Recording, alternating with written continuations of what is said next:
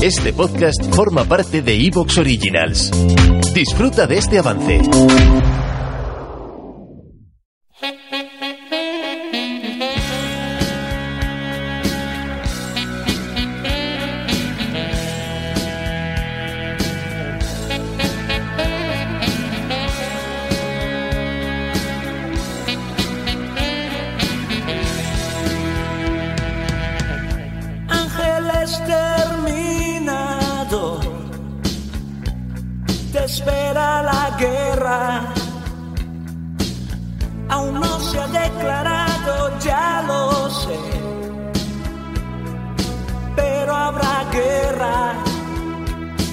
Es especial de, de curioseos sobre lo que es la historia y sobre lo que es esos temas que merece la pena conocer y no necesitar y que siempre será mucho mejor que necesitar y no saber. La historia de España está plagada de situaciones en las que algunas cosas importantes se necesitaban y no se sabían y por eso eh, no fue como no fue. Y eso es algo que merece la pena estudiar, aunque solo sea para verlas venir. Al fin y al cabo, eh, hay un montón de situaciones del pasado que si salieron bien, alguien tratará de repetir y que por tanto se pueden estudiar para aprender de ellas.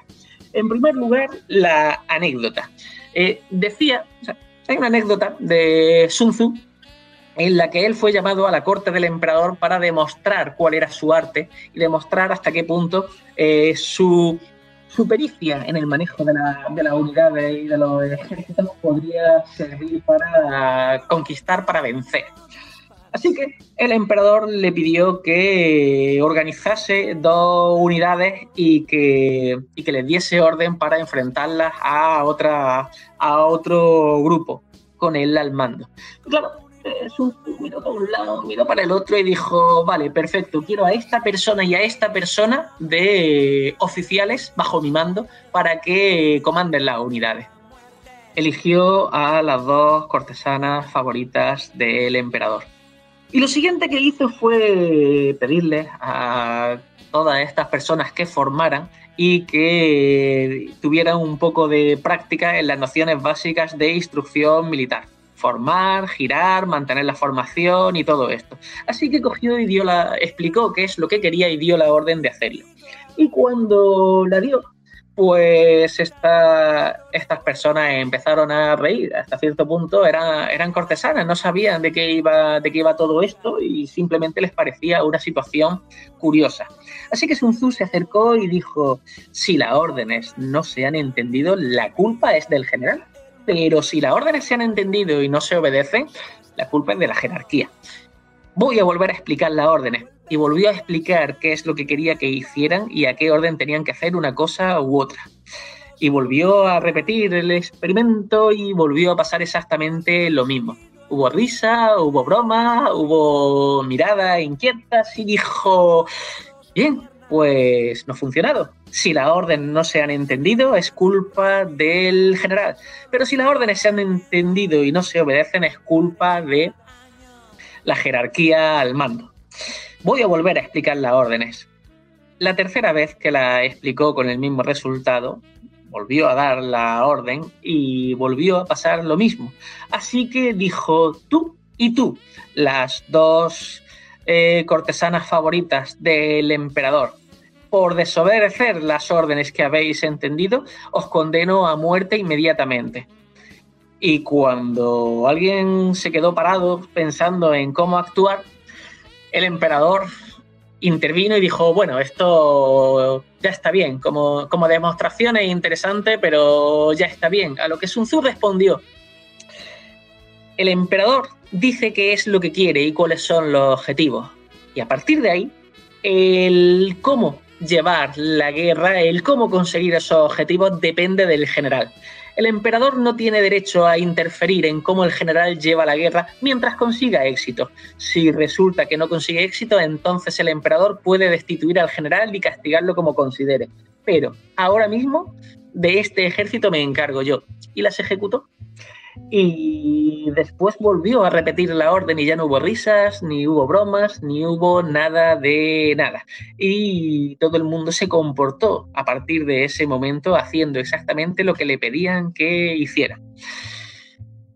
Traemos esta anécdota a colación porque nos ha hecho notar Fray Guillermo hace un momento que eh, la, la obra de Sun Tzu, incluso teniendo una, una vigencia que es que es asombrosa y, estando dimensionada en términos actuales con una, con una precisión que podría sorprendernos, es probablemente la primera, la, primera forma de institucionalizar el conocimiento sobre el arte de la guerra, la forma de organizar las academias militares para oficiales, porque al fin y al cabo es gente que tiene que coordinarse y por tanto es gente que tiene que saber cómo piensan los demás y pensar de una forma parecida para poder entenderse con facilidad y coordinarse bien.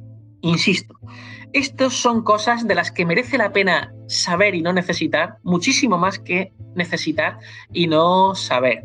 Durante la Guerra Civil Española, un, un militar republicano, decía, un, militar leal a su pueblo y a su patria, decía, el problema del ejército popular es que le sobra valor, le sobra espíritu de sacrificio y le falta prudencia y ciencia militar. Porque de haber tenido más prudencia y de haber tenido más ciencia militar, eh, los que necesitaron tres años y el apoyo de Alemania, de Italia, de las tropas moras y de la diplomacia y la inteligencia británica, además de todos sus banqueros, para conseguir terminar un golpe de Estado, esos eh, hubieran terminado de una forma distinta y tal vez este sería un país mejor. 70 años, o sea, 40 años de fascismo y otros tantos de tardofascismo sin duda hacen mella en un país. De haber conseguido vencer en un sistema democrático, probablemente nos hubiera ido mejor. Pero, insisto, desde la perspectiva de mm, conocer y no necesitar, vamos a hablar un poco de lo que es formas de organizar la guerra y cómo se plantean. Un detalle más que comentaremos después. Eh, yo no tengo absolutamente nada en contra del pacifismo. De hecho, me parece que es algo que hay que defender y que hay que fomentar. En lo que, con, lo que sí que tengo cosas es con lo que se pone en contra del militarismo. Es decir, no tengo nada en contra del pacifismo, pero sí del antimilitarismo porque si os vais a la historia, no hay una sola revolución social que haya conseguido su objetivo y mantenerse sin un ejército de su lado, de su parte, compartiendo los objetivos y compartiendo la visión sobre la sociedad que quieran, que se ponga a defenderla. Y os vais a la Unión Soviética y eso es lo que tenéis. En cambio, vaya a la Comuna de París y como el ejército, la mayor parte del ejército, los que sabían de ciertas cosas estaban de otra parte, la masacraron. Que ya es triste. Y ahora, eh, Fray Guillermo, por favor. Pues buenas noches a todos. A ver, eh, has hecho una introducción bastante interesante y has tocado muchos, muchos temas que me gustaría matizar, pues desde el último, desde el último al primero. Eh, lo último es eh, una pequeña discrepancia que tengo contigo de que estás en contra, o sea, eh, estás en contra de lo que es el antimilitarismo. Vamos a ver. Yo siempre contrapongo militarismo a cultura de defensa. Lo que estamos vendiendo, intentando vender es, o mi intención es, cultura de defensa. Igual existe una cultura económica, una cultura social, una cultura mm, de una cultura política, pues dentro de esa cultura, de esa, de esa cultura política, pues eh, mm, está introducida lo que es la, cultura de defensa. Es algo en lo que todos los ciudadanos, todos los habitantes de la polis, debemos participar.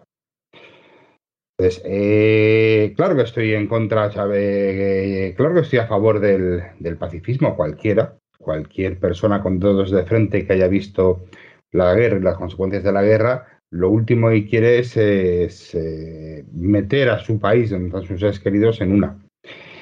Lo que está claro es que eh, confrontar irrealidades frente, frente a, a, la realidad es imposible, hay que aspirar.